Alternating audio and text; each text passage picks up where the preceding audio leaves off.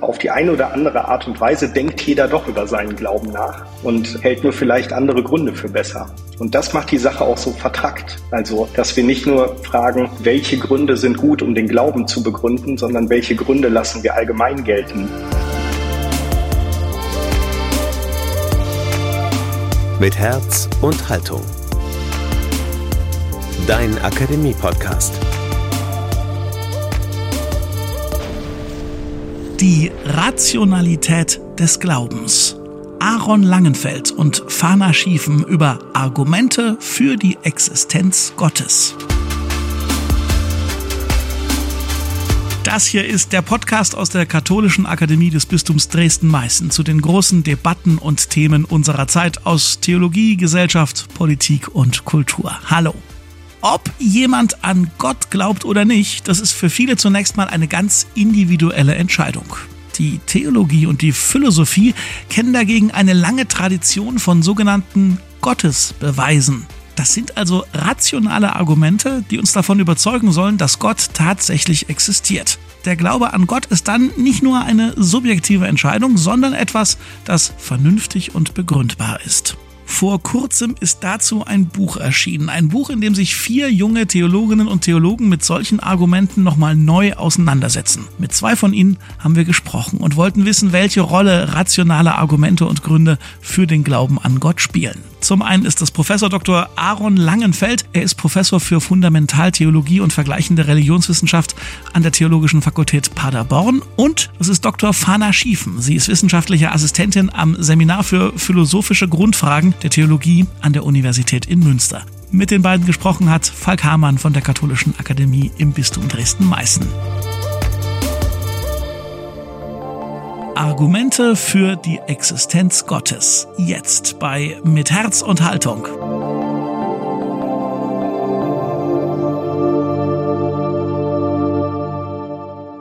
Herr Langenfeld, Sie und Frau Schiefen haben ja zusammen mit Martin Breul und Sarah Rosenhauer jetzt jüngst ein Buch veröffentlicht mit dem Titel Gibt es Gott wirklich? In dem Buch geht es um rationale Argumente für den Glauben an Gott. Viele Menschen würden heute wahrscheinlich eher sagen, dass Glauben und strenge Argumente, wir könnten auch zugespitzt sagen, Glauben und Wissen zwei verschiedene Paar Dinge sind.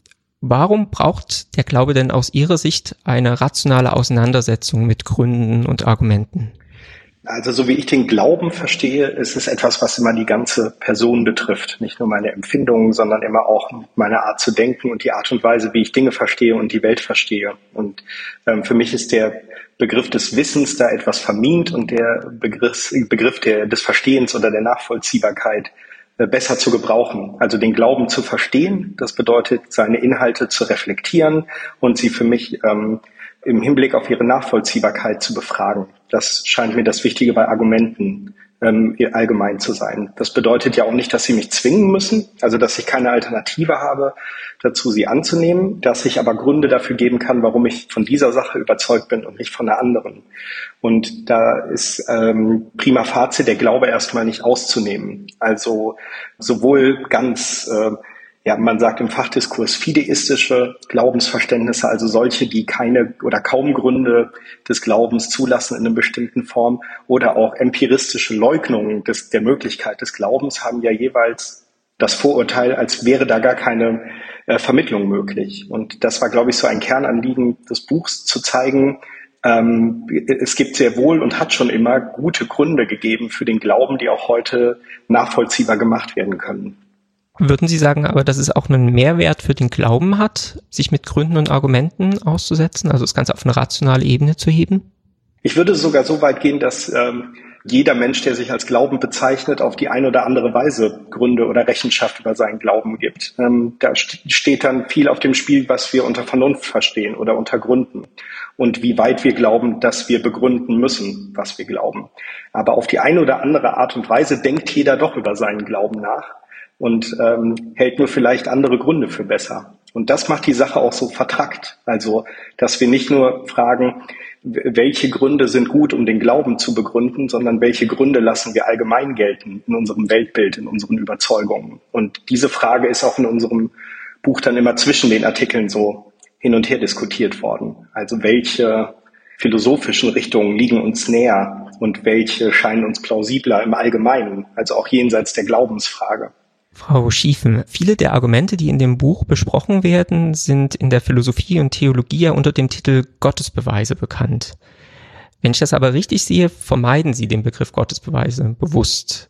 Warum Argumente und nicht vielmehr Beweise? Ja, ähm, der Begriff Gottesbeweis scheint ja darauf hinzudeuten, dass wir es mit einem Gegenstand zu tun haben, der bewiesen werden könnte. Und äh, genau gegen diese Annahme arbeiten wir oder von der sind wir überzeugt, dass sie nicht richtig ist. Ähm, Gott ist kein Gegenstand, der bewiesen werden kann, wie andere Dinge eventuell bewiesen werden können. Die Alternative, die andere Formulierung, die wir genutzt haben, war ja die des Arguments. Und äh, Aaron Langenfeld hat ja auch gerade schon über verschiedene Arten und Weisen des Arguments und ihre Stärken und Schwächen gesprochen. Und das Argument zeigt eben ähm, nochmal deutlicher den diskursiven Charakter, um den es uns geht. Also die Verständigung über unseren Glauben steht im Vordergrund. Der Glaube an Gott ist nicht etwas, was wir haben und dann beweisen können, sondern ist etwas, wovon wir überzeugt sind. Und diese Überzeugung muss sich aber in jedem Gespräch, in jeder Auseinandersetzung, in jedem Disput und dann auch in jeder Handlung immer wieder neu unter Beweis stellen. So könnte man es vielleicht schon sagen. Ähm, aber nicht, dass sie bewiesen werden kann, also eine Endgültigkeit hervorruft. So eine Art Selbstbescheidung in dem Anspruch, was man da eigentlich genau tut. Ist das richtig? Ja und nein die Forderung und auch die Aufgabe, die wir uns stellen, Argumente zu formulieren, die ist nicht bescheiden. Ähm, das ist eine sehr große Herausforderung, der wir uns da stellen und stellen müssen. Sie führt weiter als ein Beweis, so würde ich es formulieren, weil sie das Gespräch, den Diskurs offen hält und nicht beenden möchte. Es gibt keine Argumente, die automatisch zu Gott führen. Aber es gibt Argumente, die mh, mehr oder weniger für die Annahme Gottes sprechen oder eben gegen sie. Also es ist mehr ein auf dem Weg sein, ein Prozess, in dem wir uns befinden und in dem wir uns anfragen lassen. So würde ich es eher formulieren. Aber das hat, ist nicht weniger als ein Beweis, sondern die Herausforderung ist größer. Der Begriff des Bescheidens oder des bescheidenen Anspruchs hat ja immer auch so das Implikat schon, ähm, dass es äh, so Form der richtigen ähm, Vernünftigkeit gibt gegenüber einer bescheidenen Vernünftigkeit. Und ähm, ich glaube, wo wir uns einig waren bei der Verfassung des Buches, ist, dass die Arbeit, die Theologinnen, Theologen oder Religionsphilosophen betreiben, mit dem Gottesbegriff einfach was anderes ist als empirische Fragen bearbeiten. Und deswegen ist es nicht bescheidener, sondern es arbeitet auf einer anderen Ebene. Und ähm, in, Sie müssten dann andersrum auch sagen, empirische Arbeiten zum Gottesbegriff bescheiden sich selber, weil sie ähm, eben nicht zu dem Begriff vorstoßen können, der gesucht ist. Also es geht uns schon darum, auch zu zeigen, dass es grundlegend eine andere Methodik äh, mit dem Gottesbegriff zu verfahren, als oft mit ihm im öffentlichen Raum umgegangen wird. Und dagegen wenden wir uns ausdrücklich, dass Gott, so Karl Rahner hat mal so schön gesagt, ins größere Haus der Gesamtwirklichkeit rückt. Also irgendwo im Haus wohnt, sondern dass es da um wirklich eine andere Sache des Sprechens geht, des Begreifens geht. Frau Schiefen hatte ja äh, gerade gesagt, dass es letztlich äh, darum geht, auch einen Weg zu Gott durch solche Argumente zu öffnen. Herr Langfeld, kann man eigentlich mit Hilfe solcher Argumente, wie sie in dem Buch besprochen werden, also Argumente für die Existenz Gottes, Menschen auch zum Glauben bringen, also Menschen, die noch nicht glauben, zum Glauben bringen? Das ist eine sehr schwierige Frage. Das wäre jetzt eine empirische Frage. Ähm, ich glaube, dass die, das überzeugt werden durch Argumente dieser Art voraussetzen, dass ich offen bin dafür, überzeugt zu werden. Und dann könnte man sich darüber streiten, ob das also schon eine Art des Voraussetzens ist, des Glaubens oder äh, eine Konsequenz. Und da kann ich Ihnen psychologisch im Detail keine Antworten geben. Aber biografisch ist es schon so, dass ich bei mir selbst feststellen konnte, dass ähm, mir geholfen hat, eine Brücke zu bauen zwischen der zwischen den Welten der Vernunft und des Glaubens, dass ich gesehen habe, dass es nicht so widersprüchlich ist, wie ich dann lange dachte, auch während meiner Schulzeit etc., in der man diese Gegenüberstellung so präsentiert bekommt. Und ich glaube schon, dass das möglich ist, dass da, wo eine Offenheit für den Glauben gegeben ist, man sehen kann, diese Argumente können helfen, sich selbst nicht als unvernünftig zu begreifen im Glauben.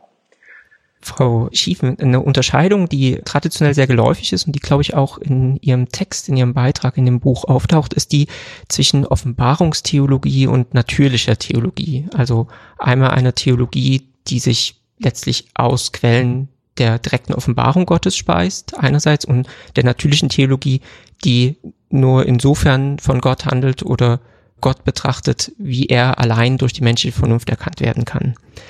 Würden Sie diese Unterscheidung selbst so auch machen und ließe sich dann das Buch, das Sie verfasst haben, eher auf der Seite der natürlichen Theologie verorten oder doch woanders?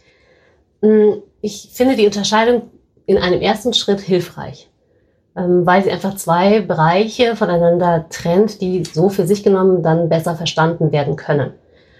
Es geht mir, und ich denke, da spreche ich auch für meine Mitautorinnen, aber darum, dieses Spannungsverhältnis aufzumachen, dass es eben, dass diese beiden Bereiche ineinander spielen ähm, und dass wir uns von einer rein natürlichen Theologie verabschieden und aber eine reine Offenbarungstheologie so, ja, man müsste sogar fragen, ist es eine Theologie? Ähm, also die Frage, wie ich mit den Mitteln der Vernunft denn Offenbarungswahrheiten erkennen und reflektieren und auch begründen kann, da bin ich dann mitten in diesem Spannungsfeld drin. Und die, das zeigt eben, dass die beiden Felder so nicht voneinander getrennt werden sollten. So jedenfalls in meinem Theologieverständnis. Ähm, das ist ein spannungsreiches Verhältnis, das immer wieder neu auszuloten ist und dass der Bereich der, der Gottesbeweise, der Argumente für die Existenz Gottes sind so das große Experimentierfeld, ähm, auf dem das dann unter Beweis gestellt werden muss. Ja, schauen wir uns doch einzelne dieser Argumente mal genauer an. Herr Langenfeld, eines der Argumente, die in dem Buch besprochen werden, ist das sogenannte ontologische Argument für die Existenz Gottes. Das Argument geht in seiner Form auf den mittelalterlichen Theologen und Benediktinerabt Anselm von Canterbury zurück. Da ich jetzt annehme, dass viele unserer Hörerinnen und Hörer das Argument jetzt selbst nicht kennen, können Sie vielleicht kurz erklären, wie dieses ontologische Argument genau funktioniert? Das ist natürlich keine leichte Aufgabe, sozusagen kurz äh, zu erklären, wie es funktioniert. Ähm, ich äh, versuche das äh, mit, ähm, mit einem sozusagen einem begrifflichen Trick nahezulegen. Also Anselms Grundanliegen ist, glaube ich, in seinem Argument zu zeigen, dass man den Begriff Gottes nicht willkürlich verstehen kann, sondern dass der Begriff Gottes, nicht die Existenz Gottes, das ist ganz wichtig, die Unterscheidung an der Stelle, dass der Begriff Gottes auf eine bestimmte Art und Weise verstanden werden muss, nämlich so, dass ich von Gott so sprechen muss, dass er, wenn es ihn gibt, dasjenige ist, worüber hinaus Größeres nicht gedacht werden kann. Also nochmal, wenn es Gott gibt, dann muss er gedacht werden als dasjenige, worüber hinaus Größeres nicht gedacht werden kann.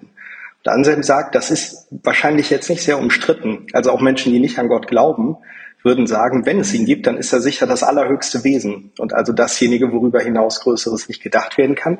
Nur gibt es eben Menschen, die sagen, ich glaube nicht, dass es das gibt. Und jetzt stellt er sich die Frage, kann man das überhaupt sinnvoll sagen? Also kann man überhaupt sinnvoll sagen, dass es das, worüber hinaus Größeres nicht gedacht werden kann, nicht gibt? Und er sagt, also streng genommen nicht, denn wenn es dasjenige, worüber hinaus Größeres nicht gedacht werden kann, nicht gibt, dann ließe sich etwas denken, was größer wäre, nämlich eines, das es gibt. Also muss ich denken, dass es das gibt. Und wenn ich das denken muss, dann muss ich auch annehmen, dass es das tatsächlich gibt. Deswegen folgert er, vernünftigerweise kann ich den Begriff Gottes nicht bilden, ohne zu denken, dass Gott existiert. Das ist so die klassische Form des Arguments bei Anselm von Canterbury. Jetzt verteidigen Sie ja nicht die Form des Arguments, wie sie sich bei Anselm findet, sondern präsentieren, man könnte sagen, eine Weiterentwicklung oder alternative Lesart des Arguments, in der der Begriff der Liebe eine zentrale Rolle spielt. Was genau hat denn Liebe mit dem Argument von Anselm zu tun? Mhm. Ähm, Anselms Argument ist in vielfacher Weise kritisiert und weiterentwickelt worden. Und ähm, was dabei meines Erachtens so unter die Räder gekommen ist, dass ähm, selbst auch bei Anselm nicht übersehen werden kann, dass diese Idee dessen, worüber hinaus Größeres nicht gedacht werden kann, ja extrem formal ist. Also sehr, ein sehr formaler Begriff ist, ähm, den wir bei Anselm durchaus bewusst mit allem Möglichen füllen können, um zu prüfen, ob das den Begriff trifft. Und darüber ist er auch sehr kritisiert worden, dass im Grunde nichts übrig bleibt als ein notwendiger Gedanke, von dem ich aber am Ende sowohl sagen kann, diesen Gedanken gibt es oder ihn gibt es nicht. Die Weiterentwicklung des Arguments, die ich so ähm, vorgefunden habe in der deutschen idealistischen Schiene und auch in der Theologie des 20. Jahrhunderts und die ich versuche zu referieren und stark zu machen, ist, dass die Idee dessen, worüber hinaus Größeres nicht gedacht werden kann, ohne unser Erleben von dem, worüber hinaus Größeres nichts geschehen kann, wie Schelling etwa sagt. Also die Idee dessen, worüber hinaus Größeres nicht gedacht werden kann, hat zu tun mit unserer Erfahrung. Ja, und das konvergiert so etwas mit dem, was Fana Schiefen eben äh, das Spannungsfeld von natürlicher äh, und Offenbarungstheologie meint. Also einerseits unser Denken über das, was das Göttliche ist, und andererseits Erfahrungen, denen wir das Göttliche oder den Begriff des Göttlichen zuschreiben.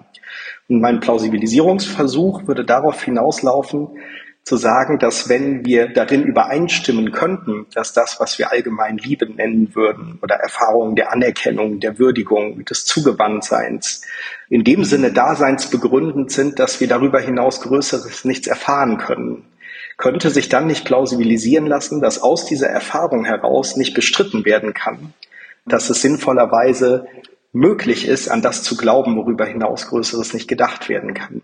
Also ich versuche das erfahrungs- oder phänomenologisch äh, zurückzubinden und zu stärken. Wenn ich es richtig verstanden habe, hat das Argument in der Lesart dann auch den Charme, dass es diese Bestimmung von Gott als der Liebe aufgreift, die wir jetzt zumindest im Christentum genau kennen.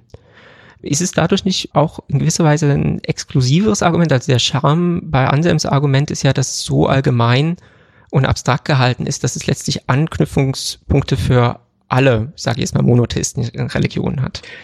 Also exklusiv ist es nur dann, wenn ich sage, der Begriff konvergiert nur in der spezifischen Erfahrung, die ich zu plausibilisieren versuche. Ich würde die Nicht-Exklusivität darin sehen, dass es eine Einladung ist an alle Menschen, die sich über die Frage Gedanken machen, ihre Erfahrung dessen, was sie als dasjenige, worüber hinaus Größeres nicht geschehen kann, beschreiben würden.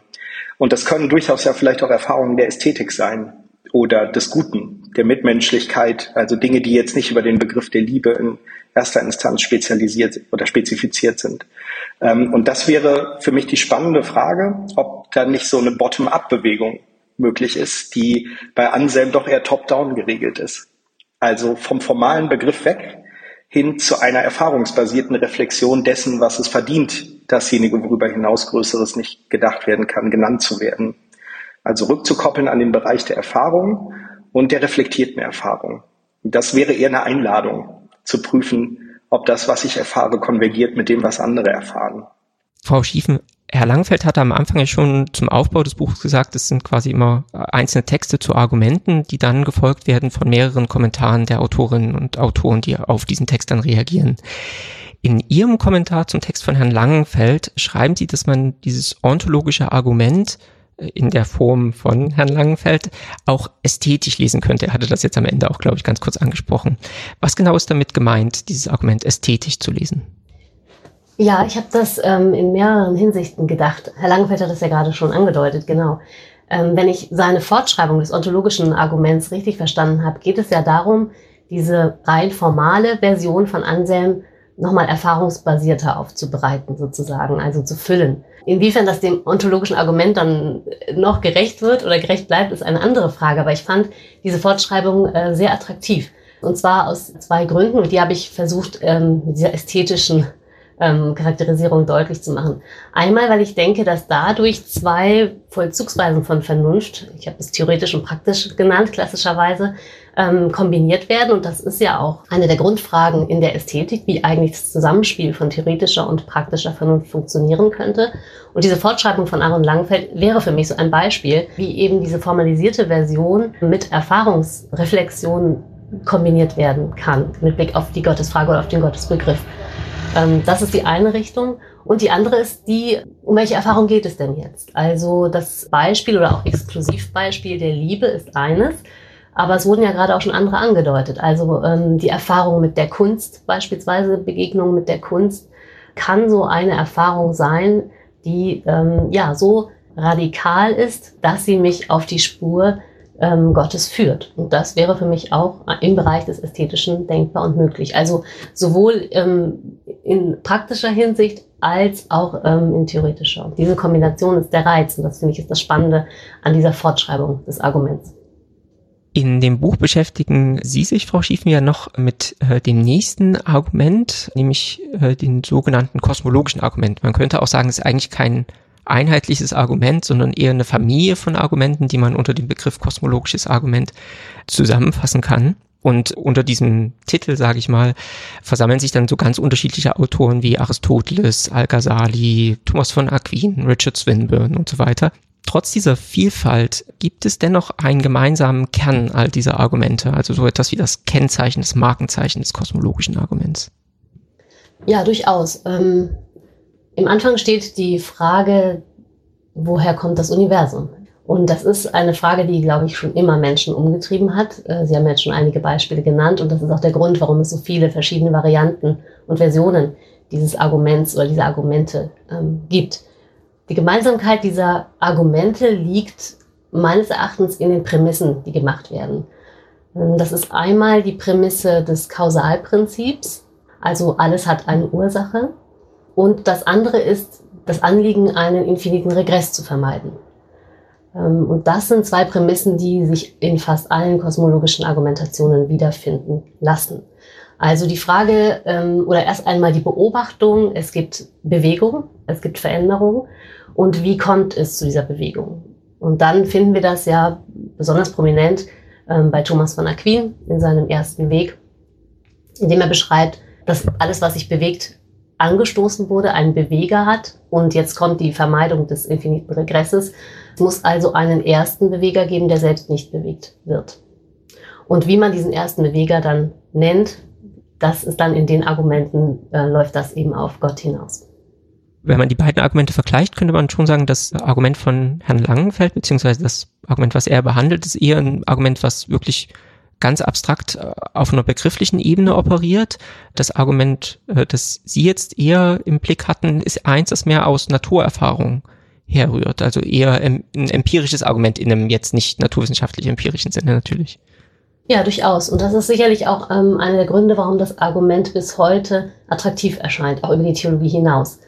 Ähm, weil es den ähm, Reiz hat, ob es dann am Ende so ist, das, das, darüber muss man streiten.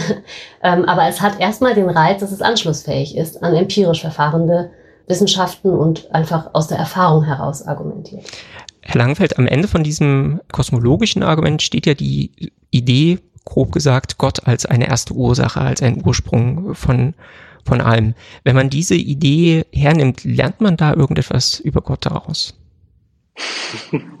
Ja, also ich glaube, in meinem Kommentar zu Fana Schiefens äh, Text habe ich das auch ähm, versucht aufzunehmen, dass man das ja durchaus auch so lesen kann, dass dieses, das ist das, was wir Gott nennen, ja, also diese erste Ursache oder der erste Beweger, dass es wiederum ja ein ins Begriff bringen von Erfahrung ist. Also, dass ich etwas mit einem Begriff verbinde und damit bestimme ich ja wiederum erst, was ich glaube, was es verdient oder was Gott ist. Also ich bestimme das erst durch das Argument. Also ähm, wenn ich jetzt das Argument angucke, dann ist es, ähm, Fana hat das eben ja auch äh, gesagt, im Grunde kein strenger Beweis für einen Gegenstand, sondern eine Vergewisserung, eine begriffliche über das, was Gott wäre, nämlich der erste Beweger des Universums sozusagen. Und ich glaube, da liegt auch so eine Verbindung zwischen dem begrifflich abstrakten und dem empirisch quasi naturwissenschaftlichen, wie Sie es genannt haben eben, nämlich dass in beiden Fällen es um die Frage geht, was verdient es Gott genannt zu werden. Und in beiden Fällen geht es um die Reflexion von Erfahrung. Also es ist nicht nur begrifflich in beiden Fällen, sondern immer, immer auch eine Frage, was verdient es, diesen Namen zu tragen.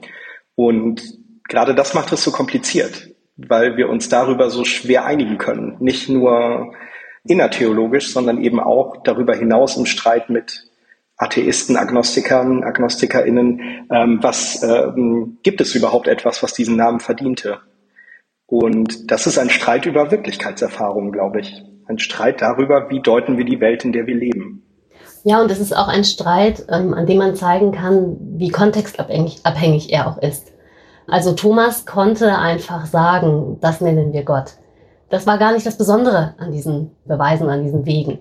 Aber genau dieser Satz ist ein Satz, der heute sehr schwer verständlich ist und in dem sich viele ähm, reiben, weil es eben diese Kontextualität nicht mehr gibt, diese Selbstverständlichkeit. Für Thomas war das eine Selbstvergewisserung. Für uns ist das, oder für viele heute ist das ähm, eine Provokation. Und ähm, deswegen denke ich, ist auch das Argument, der Begriff des Arguments hier besser als der des Beweises, weil es nicht zwingend ist Frau Schieben, Sie hatten ja auch bei Ihrer Antwort zu dem Wesenskern des kosmologischen Arguments gesagt, ob das dann funktioniert oder überzeugend ist, ist, ist nochmal eine offene Frage.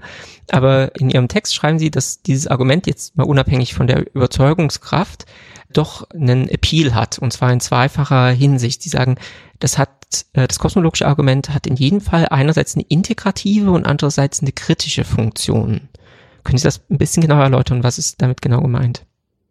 Ja, das sind zwei verschiedene Aspekte. Integrativ in der Hinsicht, dass ich mir vorstellen kann, dass diese Argumente oder diese Art von Argumenten einladen kann, nochmal interdisziplinär ins Gespräch zu kommen, gerade auf der Basis der Erfahrung tatsächlich eine gemeinsame Grundlage zu haben, von der man ausgeht und gemeinsam sich der Frage widmet, äh, woher kommt das Universum. Damit meine ich aber nicht, dass es so etwas wie eine ähm, Metatheorie oder Supertheorie geben soll, wie einer meiner Kollegen ja nochmal kritisch nachgefragt hat. Das ist nicht die Absicht, sondern eher, dass es ein Versuch sein könnte, auch theologisch sich ins Gespräch einzubringen, ähm, theologische Argumente ins Feld zu führen und aber auch Erkenntnisse aus den anderen Wissenschaften aufzunehmen. Die andere Funktion, religionskritisch, die würde ich nicht nur den kosmologischen Argumenten zuschreiben wollen, sondern eigentlich allen Argumenten. Nämlich, dass im Zuge der, der sogenannten Beweisführung oder anders gesagt im Ringen um die Argumente lernen wir sehr viel über unsere eigenen Begrifflichkeiten, über unseren eigenen Glauben und, und über unsere Überzeugungen. Also es hat nicht nur eine selbstvergewissernde, sondern vielleicht sogar viel mehr eine auch verunsichernde oder ähm, ja, selbstkritische, selbstreflexive Seite. Und die kommt in, auch in den kosmologischen Argumenten zum Tragen. Herr Langfeld, vielleicht noch eine Frage an Sie. Wir hatten ja am Anfang über das Thema gesprochen, warum es wichtig ist, sich mit diesen Argumenten auseinanderzusetzen und sind da auch kurz darauf eingegangen, dass es auch vielleicht nicht empirisch nachweisbar, aber biografisch zumindest verbirgt, dazu dienen kann, auch mit Menschen in Dialog zu treten, die nicht gläubig sind. Wie schätzen Sie denn eigentlich das Potenzial dieser Argumente im interreligiösen Dialog ein?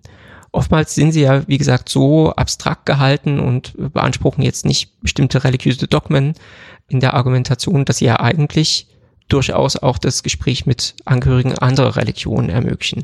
Ist das ein Potenzial, das Sie sehen, oder würden Sie sagen, das ist so eine Domäne, christlich, christliche Domäne, da interessiert sich außerhalb des Christentums eigentlich inzwischen niemand wirklich mehr dafür?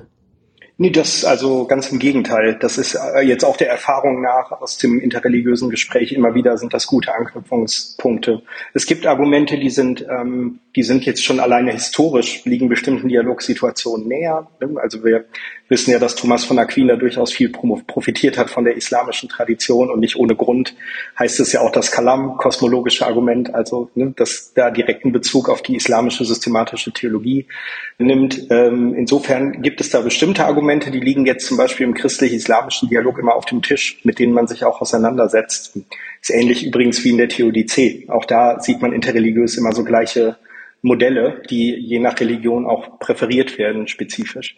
Das ontologische Argument ist ähm, in der Tat jetzt eher was, was meines Wissens nach eher die westliche Tradition in Atem gehalten hat, also auch die Philosophie. Ähm, das hat auch damit zu tun, dass man wahrscheinlich bestimmte Denkbewegungen bevorzugt hat in bestimmten Kontexten. Und ähm, vielleicht verrät es dann doch auch was über das Christentum und sein Gottesverständnis, wenn man dieses Argument stark macht oder in den Vordergrund stellt.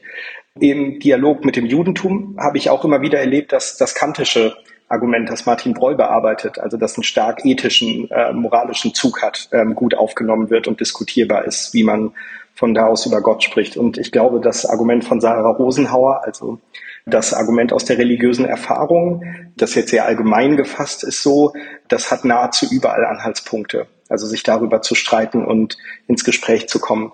Ich glaube, dass, und Fana Schiefen hat das eben nochmal betont, ähm, dass allen Argumenten eigen ist, dass sie versuchen, ähm, glaube ich, stark mit personalen Kategorien zu operieren. Also Erfahrung stark in personalen ähm, und wahrnehmungsbestimmten Kategorien zu denken. Und darin einerseits jetzt den Anspruch der Theologie auch nicht unter Wert zu verkaufen und sich zurückzuziehen auf eine Binnenbespaßung, sondern zu, zu zeigen, die Argumente sind valide, die sind gut begründet und oft nicht schlechter als philosophische Gegenargumente. Deswegen war es uns wichtig, die zu präsentieren und auf der anderen Seite damit gleichzeitig einzuladen und dann auch interreligiös einzuladen, die eigenen Perspektiven an die Argumente anzudocken und sie auch kritisch dagegen zu wenden. Ja, also ich glaube, da ist großes Potenzial in dieser personalgewendeten Argumentationslinie ähm, auch interreligiös weiterzuarbeiten. Frau Schiefen, Herr Langenfeld, haben Sie vielen, vielen Dank für das Gespräch. Sehr gerne. Sehr gerne, vielen Dank.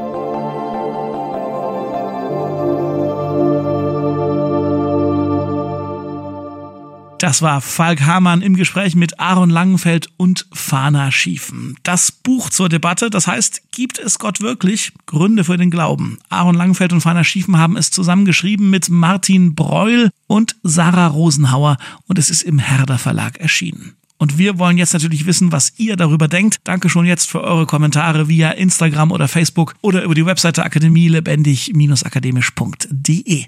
Und wenn ihr wollt, dass noch mehr Menschen diesen Podcast hier kennenlernen, dann empfehlt uns doch bitte weiter an Leute, die sich für die Themen, die bei uns hier so verhandelt werden, interessieren. Und gebt uns gerne viele Sterne bei Spotify oder Apple Podcasts. Das hilft nämlich enorm, dass uns neue Hörerinnen und Hörer finden und kennenlernen. Vielen Dank für eure Unterstützung. An dieser Folge mitgearbeitet haben. Falk Hamann, Thomas Arnold, Jonathan Burger, Emily Siegel und ich. Mein Name ist Daniel Heinze. Danke fürs Zuhören und bis zum nächsten Mal.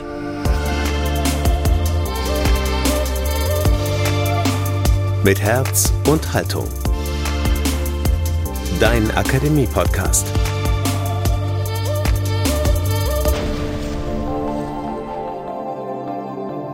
Ein Angebot der Katholischen Akademie im Bistum Dresden-Meißen.